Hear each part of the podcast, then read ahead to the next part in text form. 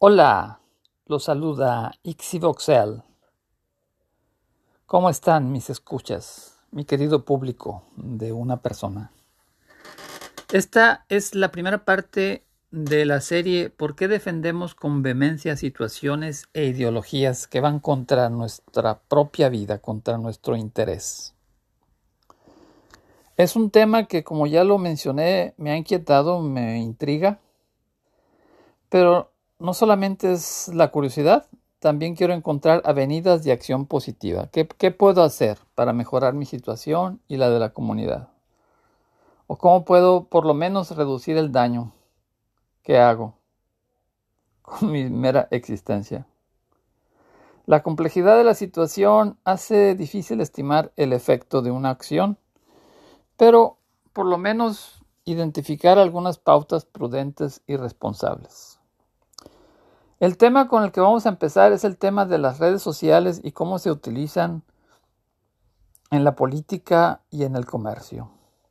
La virtualización de la realidad y la ingeniería mercadológica de manipulación de masas a través de las redes sociales. Este tema de la manipulación de masas a través de las redes sociales está ligado con el tema de la política de identidad que permea el discurso social y político de, nuestros días, del siglo XXI. estas ideologías, la, la ideología de la identidad, tiene su propia dinámica, pero un factor que contribuye es la manera en que el monopolio tecnológico de Google, Facebook, maneja la manera en que interactuamos en Internet. Las tácticas de Google Facebook crean burbujas de comunidades aisladas, autocontenidas y que se refuerzan a sí mismo. Creemos, porque el algoritmo así nos lo presenta, que todo mundo piensa lo que nosotros pensamos, que todo mundo está interesado en lo que nosotros interesamos que a los que consideramos malos son los malos, que a los que consideramos buenos son los buenos. Y estas burbujas nos aíslan y nos confrontan unos con otros. El teléfono inteligente y su maridaje con las plataformas de interacción social es un elemento dominante en la vida diaria. Vamos a hablar de, de, estos temas, de la tensión entre el individuo y las fuerzas del poder económico y social de la frontera entre lo que es entretenimiento y lo que es información, de cómo la realidad está gamificada y esta gamificación se utiliza para fines de las corporaciones, de los gobiernos, la libertad de expresión, de cómo ésta se controla y se inhibe o se promueve en ciertas direcciones dependiendo de con quién estemos alineados, de la lucha que hay entre los gobiernos nacionales y las transnacionales, de cómo el sentido de pertenencia que se crea artificialmente a través de la participación en Internet rige la manera en que pensamos y percibimos la realidad. En tu contraposición con la prensa o la televisión, que imponen perspectivas a la población en general, las redes sociales crean comunidades aisladas y homogéneas, en donde se refuerzan ideologías y se movilizan a grupos para fines políticos. Sin embargo, a pesar de su poder, es difícil predecir la consecuencia de un acto virtual. Un gesto de Cristiano Ronaldo puede causar una pérdida en minutos de miles de millones de dólares a Coca-Cola. Pero un gesto similar, en de hecho, en el mismo evento, en el mismo momento, de otro futbolista, incrementa el valor de Heineken. En el caso de la campaña de Samuel García, el partido Movimiento Ciudadano no pudo capitalizar como partido la popularidad de su célebre candidato. ¿Por qué? Un tema a discutir, a explorar. La conexión fundamental entre el psiquis y las redes sociales se hace evidente en la experiencia cotidiana.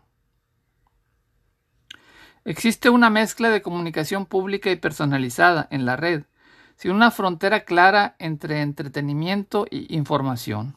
Se cuenta una historia en términos de mercadotecnia política, que adopta una visión subjetiva novelada de la realidad, banal y espectacular. La comunicación política digital es un campo fértil para crear apariencias que la sociedad acepta como válidas. Las herramientas digitales permiten crear perfiles, historias, mitos y hasta acontecimientos trascendentales de la nada. Las redes sociales son un campo de batalla ideológico y político, impulsado por una nueva generación de jóvenes nativos de la tecnología y de las comunidades virtuales. Los monopolios fácticos de acceso a la información en Internet, Facebook, Twitter, Google, Instagram, Amazon, necesitan proyectar una imagen de neutralidad política, de responsabilidad social y de respeto a la privacidad. Pero en realidad su modelo de negocio, su oferta de valor, se basa en fomentar y construir comunidades de interés homogéneas. La oferta de valor de Facebook, de Google, son grupos sociales manipulables, con patrones de consumo y comportamiento predecibles.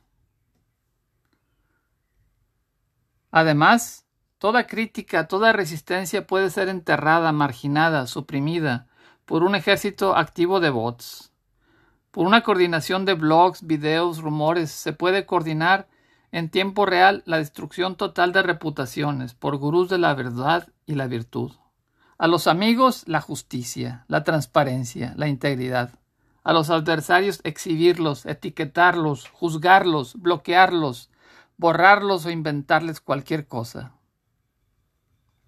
Como ejemplos de este fenómeno mundial tenemos la primavera árabe, el culto a Trump, el QAnon, el meteórico ascenso de Samuel García, y en general la ingeniería mediática que ahora domina los procesos electorales en México, en Estados Unidos y de hecho en todo el mundo. En principio, el Internet debería y puede ser un elemento democratizante.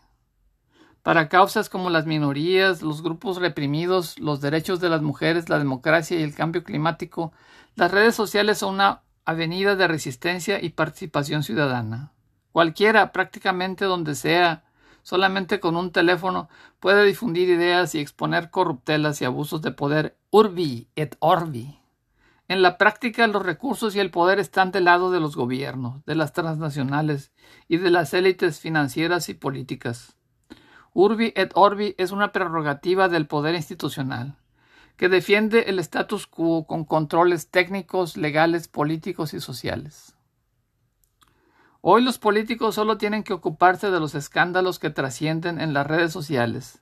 Mientras no trascienda un video, mientras las víctimas no se organicen en una campaña digital, los problemas no existen en la conciencia colectiva. Además, los medios digitales ofrecen la oportunidad de revivir el pasado, de tener a la gente ocupada en misterios no resueltos. Nuestros políticos han entendido la importancia que tienen las redes sociales como estrategia de comunicación. Y es común que recurran a bots, perfiles falsos y la manipulación de hashtag de etiquetas. ¿Qué gana un político teniendo seguidores falsos?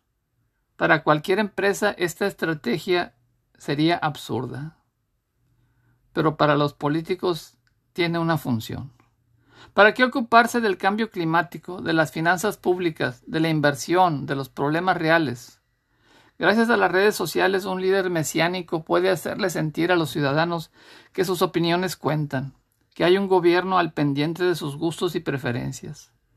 Crear controversias, asumirse como víctima, abrir debates bizantinos, jugar con la emoción y repartir culpas en el pasado funciona, porque los votantes se distraen. Sin embargo, las redes sociales no son lo mismo que la opinión de la mayoría sobre todo en México, en Latinoamérica, donde una parte importante de la población tiene acceso a teléfonos inteligentes y a Internet, pero no todo el mundo. Los usuarios del sur global generan datos que empresas transnacionales analizan y procesan en su jurisdicción de origen, obteniendo dividendos económicos y eludiendo el escrutinio regulatorio de los estados donde operan.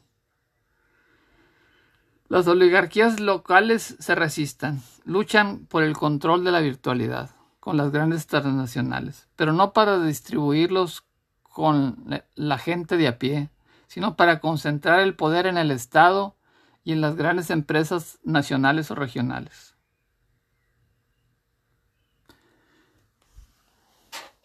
Vamos a continuar con este tema. Sigan conectados. Gracias.